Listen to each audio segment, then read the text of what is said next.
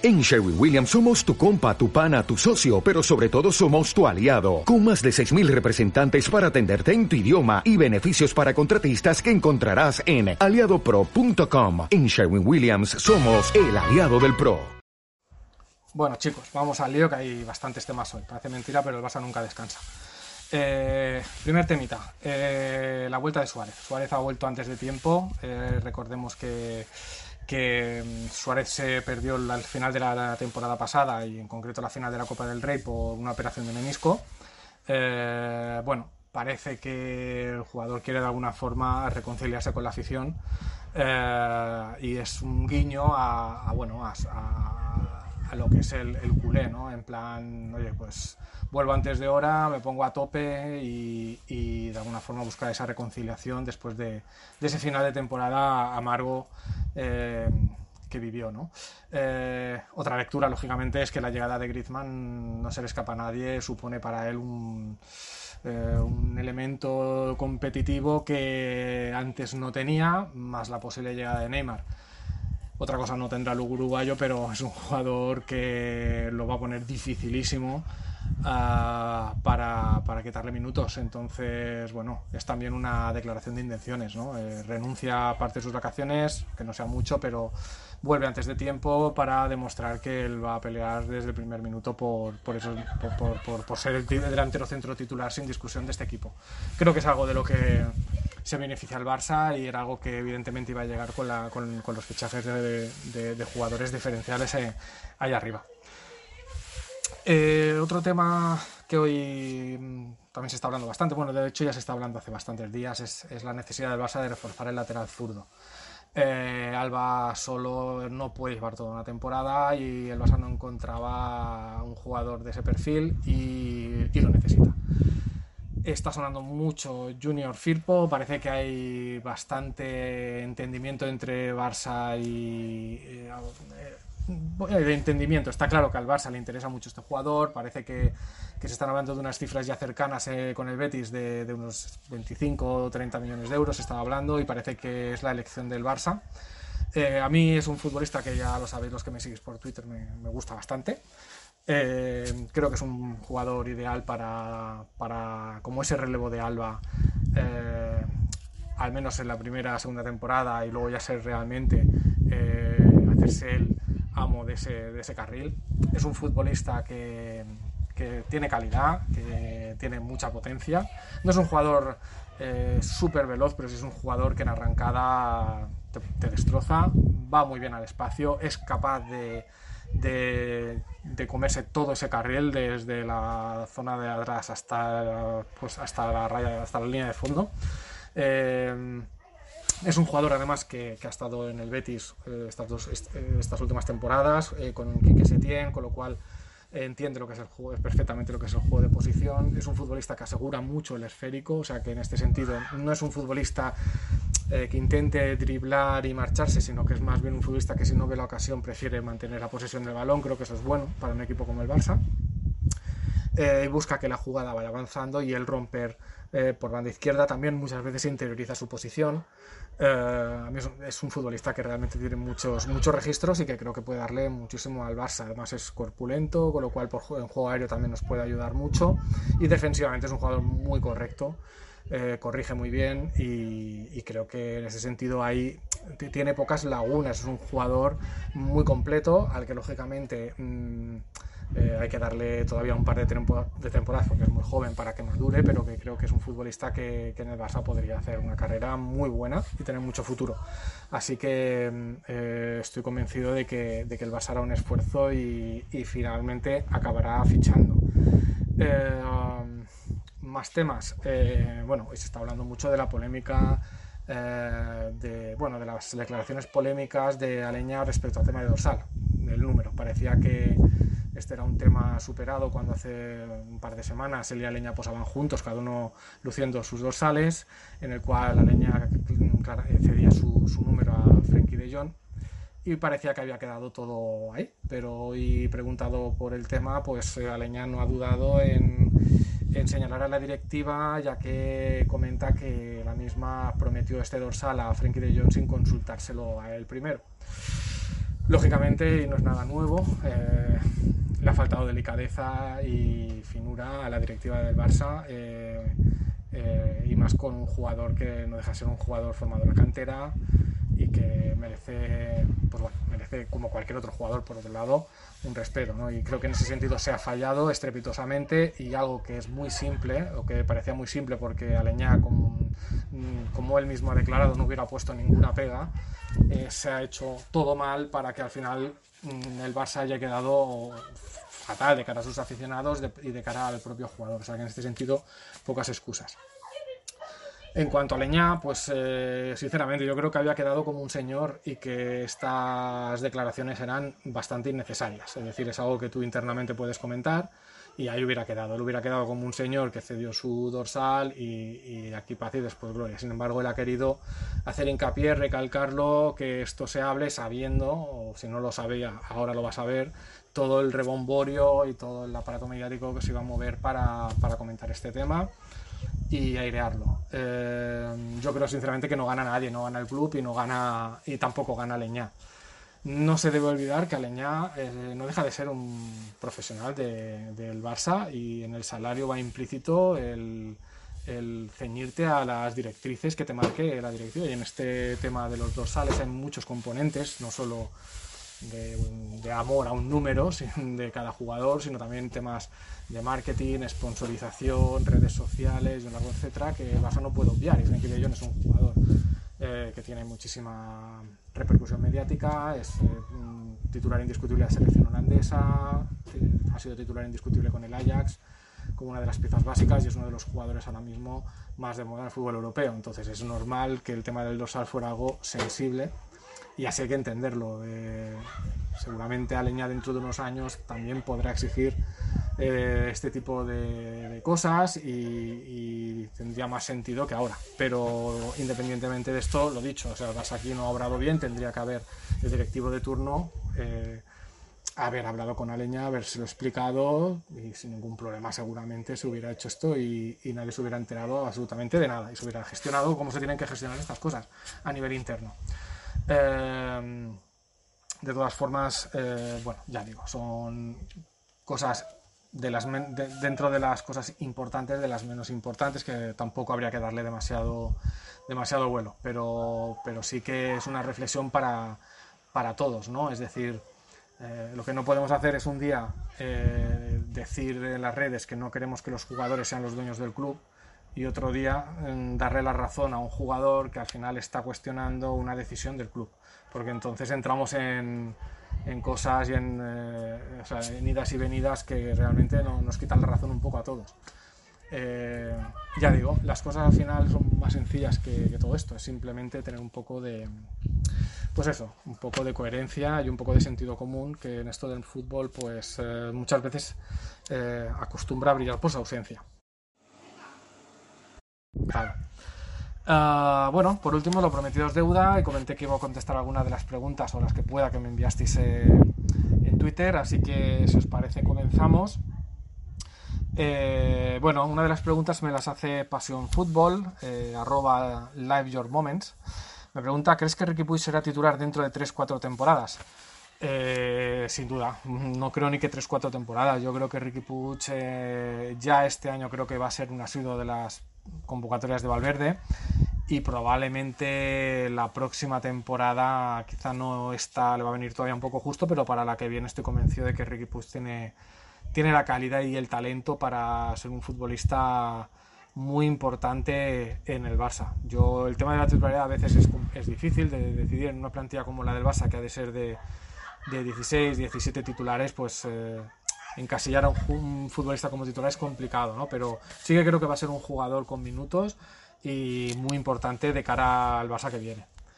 Eh, me pregunta eh, Igor Fernández, arroba Igor3PA, me dice, buenas noches, ¿crees que la vuelta de Suárez de sus vacaciones una semana antes puede ser por perderse la final de la Copa y porque por primera vez puede haber peligrado su puesto de titular ante una posible vuelta de Neymar?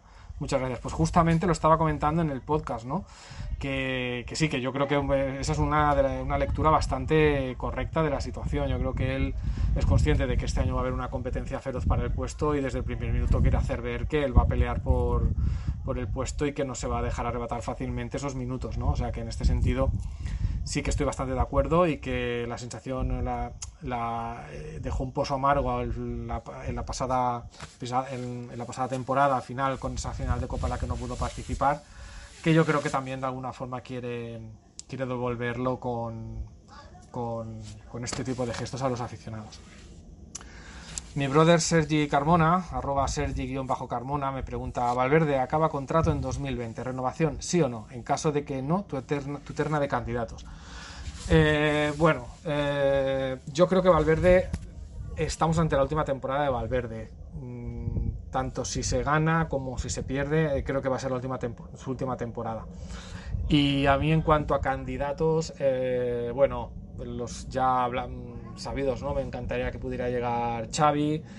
Eh, probablemente a mí me encanta Klopp, aunque sé que su estilo es diferente al que estamos acostumbrados en el Barça, pero me parece un entrenador brutal y que me encantaría ver cuál sería su, su, apuesta en un club con la ideología y la filosofía del Barça. Estoy seguro que es un, creo que es un entrenador que es capaz de, de mutar y que, y que independientemente de, creo que sería capaz de hacer que el Barça juegue como al aficionado del Barça le gusta jugar, pero, pero dándole ese plus de competitividad que, aporta Klopp a todos sus equipos. A mí me encantaría ver a Klopp como, como entrenador del Barça. Eh, Elizabeth, mm, Elizabeth HK, bajo HK, me comenta, ¿crees que Valverde se está paseando en el estilo del Barça? Bueno, no entiendo muy bien a qué te refieres con paseando, si lo que te refieres es que está de alguna forma eh, pasando un poco por encima o que no está siendo fiel estrictamente al estilo del Barça, pues esto es un debate eterno que podríamos estar aquí hablando, bueno, un podcast entero ¿no? dedicado a esto. Pero yo creo que en, cierto, en ciertos aspectos mm, eh, se está siendo bastante injusto con Valverde, en el sentido que yo sí que creo que el Barça juega un fútbol bastante basado en, el juego posicional, donde la pelota es protagonista, donde el equipo intenta siempre avanzar junto, eh, superar líneas en base a, conducciones o, a pases. Lo que pasa es que eh, muchas veces tienes que tener esos futbolistas y muchas veces una cosa es lo que tú quieres aplicar, otra cosa es lo que eres capaz de llevar a cabo y otra es lo que el rival es capaz de hacer. El Barça es un equipo muy estudiado, que los equipos saben muy bien cómo, cómo frenarle, cómo tapar sus, sus virtudes, cómo... Entonces que cada vez es más difícil aplicar esos, esos axiomas, ¿no? Entonces hay quizá la pegada el problema con Valverde es que no ha sabido encontrar nuevas fórmulas que sin, abandonar demasiado el estilo eh, eh, resulten eh, más efectivos. Creo que el Barça sí que es verdad que con el paso de los años se ha convertido en un equipo algo más pragmático, en el que no tiene tanto reparo a un balón largo si con ello se piensa que se puede llegar antes a la portería rival. Y, y no sé hasta qué punto eso es, es, bueno o malo. Creo que un Barça con varios registros siempre es bueno y supongo que la cuestión es saber encontrar un, un término medio, ¿no? Cosa que, bueno, en un club como el Barça, con todo lo que le rodea, es eh, directamente, diría que imposible. Joan Carnús, eh, eh, arroba con Gustei, me comenta, ¿quién lateral izquierdo y quién delante centra ficharías a día de hoy? o sea, ¿qué lateral izquierdo y qué delantero centro ficharía a día de hoy? Bueno, yo he dicho que a mí el, como lateral izquierdo me gusta Junior, creo que es el futbolista ahora mismo que yo ficharía. Y en cuanto al delantero centro, sinceramente, tengo mis serias dudas, porque, hombre, por fichar yo ficharía a Mbappé o ficharía a Kane, pero si hablamos de algo realmente fichable, y visto que Jovic al final no pudo ser, yo iría por, a por yo, yo, miraría en la cantera, miraría porque ahí hay futbolistas eh, con mucho potencial que de hecho algunos están, algunos están en las categorías inferiores de la selección española, como Abel Ruiz, y que me parece un futbolista, un delantero que para un equipo como el Barça es ideal, ¿no? Un jugador que me recuerda en cierto sentido a, Alcácer en cuanto a que es un futbolista que le gusta, es un delantero centro muy asociativo, ¿no? Y también eh, me recuerda también bastante a Benzema por sus movimientos. Estos delanteros que probablemente no son delanteros centros al uso, pero que, que le pueden aportar al equipo mucha, mucha, mucho juego de espaldas a portería, mucha asociación, mucha movilidad y, es un tipo de delantero que creo que podría encajar muy bien en el Barça. Así que antes de mirar fuera, miraría, miraría en casa. Eh, Berferlo, arroba Bernardo FL7, me comenta, ¿qué lugar crees que tiene Coutinho en este Barça? ¿Dónde crees que se podría sacar más partido? cuenta venderlo como opción. bueno, sí, la verdad es que Coutinho está en todas las quinielas, ¿no? Para salir con la operación Neymar. Eh, mm, donde no le veo mucho sentido es a que siga ocupando ese carril izquierdo como ha hecho durante esta temporada. Yo creo que Coutinho es un jugador para jugar en la media punta o como interior. Es donde va a explotar más sus condiciones en el Barça. Y teniendo en cuenta que la zona de ancha está ahora mismo saturada de jugadores, eh, pues vamos a ver cómo... esta es una pregunta a contestar mm, cuando se haya acabado el, periodo de fichajes. A mí es un jugador que me encanta, no me importaría para nada que se quedara en el Barça, pero sí que creo que hay que readaptarlo a una posición en la que él eh, sea más, partícipe del juego, que es cuando él realmente puede explotar más sus virtudes. Eh, Mauricio Merino, eh, arroba maumerinot, me comenta, con Usman, Malcolm, Leo, Luis, Antoine y Coutinho en la plantilla, ¿cómo crees que va a haber de gestión en los minutos de cada uno y si ves a alguno saliendo o alguien más llegando? Bueno, lo, hemos estado comentando, ¿no? Eh, es muy complicado. Ahora mismo parece claro que tiene que haber eh, un par de salidas. Eh, o sea, yo creo que Malcolm, Coutinho, tienen Rakitic, son jugadores con muchos números para salir de aquí a final de, agosto. ¿Alguien más llegando?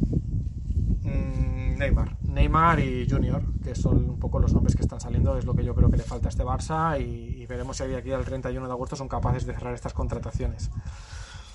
Eh, Minsight, arroba Minsight con dos test finales. A mí, Banqui, realmente me gustaría que dieses tu opinión sobre Sergi Roberto. Me parece que recibe siempre mil palos por lo cumplidor y la calidad que tiene para formar parte de esta plantilla.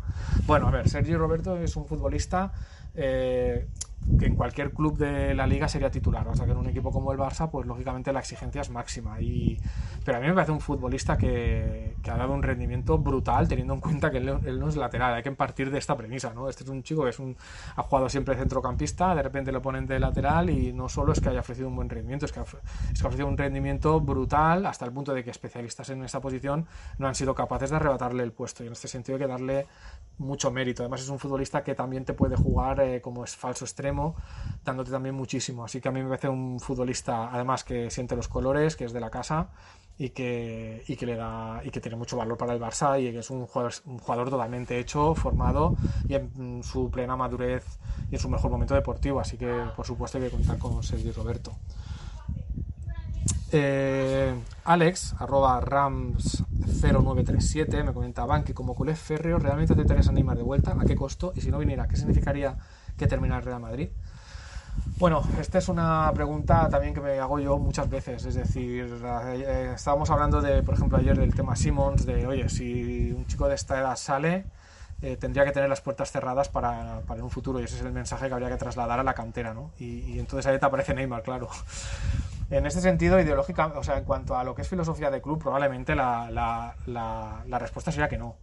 Desde el punto de vista de, aficionado puro y duro y, digamos que girando la cabeza a un lado y tapando para no ver, eh, a mí me parece Neymar el jugador tras Messi más diferencial que existe en el planeta. Así que sería un poco absurdo mm, si tienes la posibilidad de no tenerlo en tu equipo, sinceramente. Creo que es ese jugador que, que marca la diferencia entre poder aspirar a ganar una Champions y no. Eh, si acabara en el Real Madrid, pues creo que el Real Madrid se reforzaría muy notablemente y junto a Hazard eh, y Benzema me parece que haría un tridente a la altura del nuestro probablemente. Bueno, en principio estas son las respuestas que tenía para contestar. Eh, todos los jueves iremos, bueno, eh, yo eh, sí, efectivamente, los, los, podcasts que hago los jueves, haré las preguntas los miércoles y el jueves las contestaré. Intentaré mantener esta sección que creo que es, que es interesante y nos permite hablar de, de, temas más generales y no tanto de la actualidad del momento. Y nada, espero que os haya gustado el podcast de hoy, como siempre grabado en rigurosísimo directo, sin guion a lo que salga y espero que, que sea el tercero de muchos. Venga, cuidados chavales.